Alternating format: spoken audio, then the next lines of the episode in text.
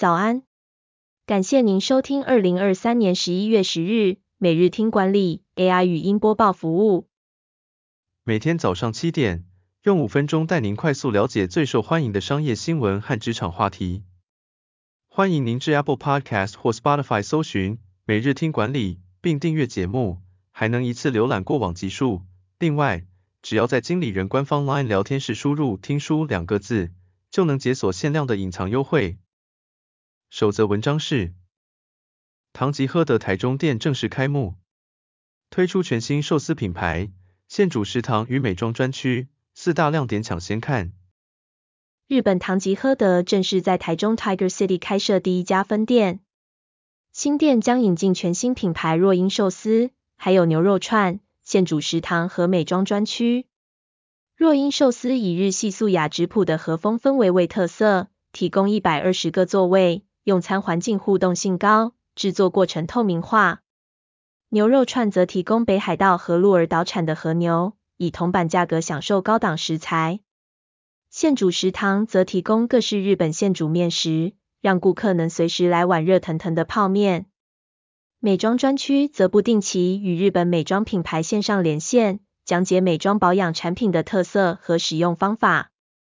第二则要带您关注。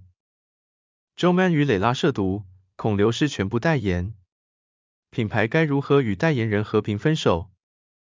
知名网红 Joeman 和蕾拉夫妻因持有大麻被逮捕，虽然无保请回，但许多代言合作恐怕因此告吹。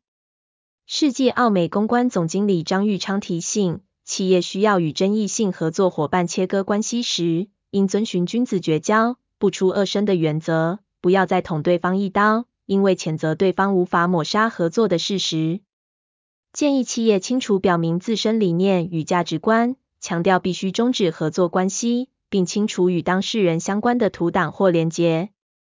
然而，无法抹灭的数位足迹则只能接受。重要的是表达立场，并不否认过去的判断与决定。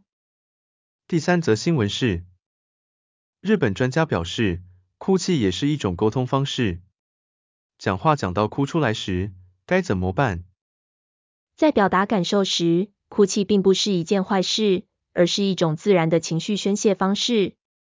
然而，有些人对于在众人面前哭泣感到不好意思，甚至觉得自己软弱。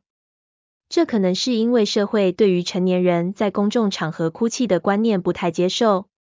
然而，情绪是人类的一部分，透过哭泣可以更直接的传达感受给对方。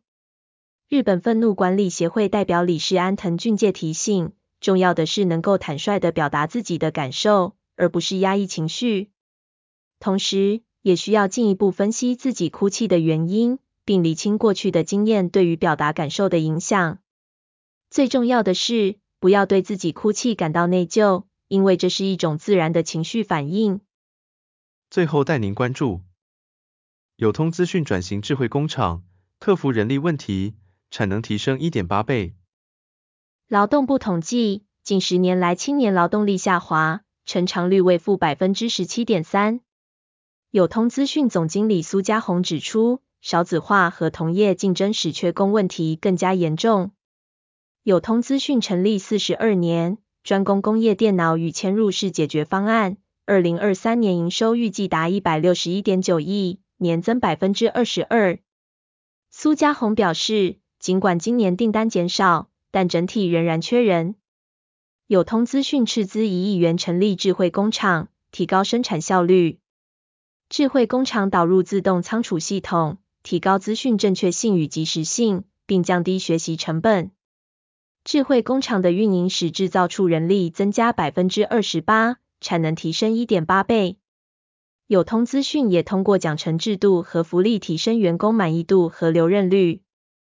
他们设置职能与级别，并鼓励员工推荐人才，推荐人可获得奖金。友通资讯也增加组织福利，像是提供宽敞的女厕和特休假。感谢您收听，我们将持续改善 AI 的语音播报服务，也推荐您订阅经理人电子报，我们会将每日 AI 播报的文章寄送到您的信箱。再次感谢您，祝您有个美好的一天。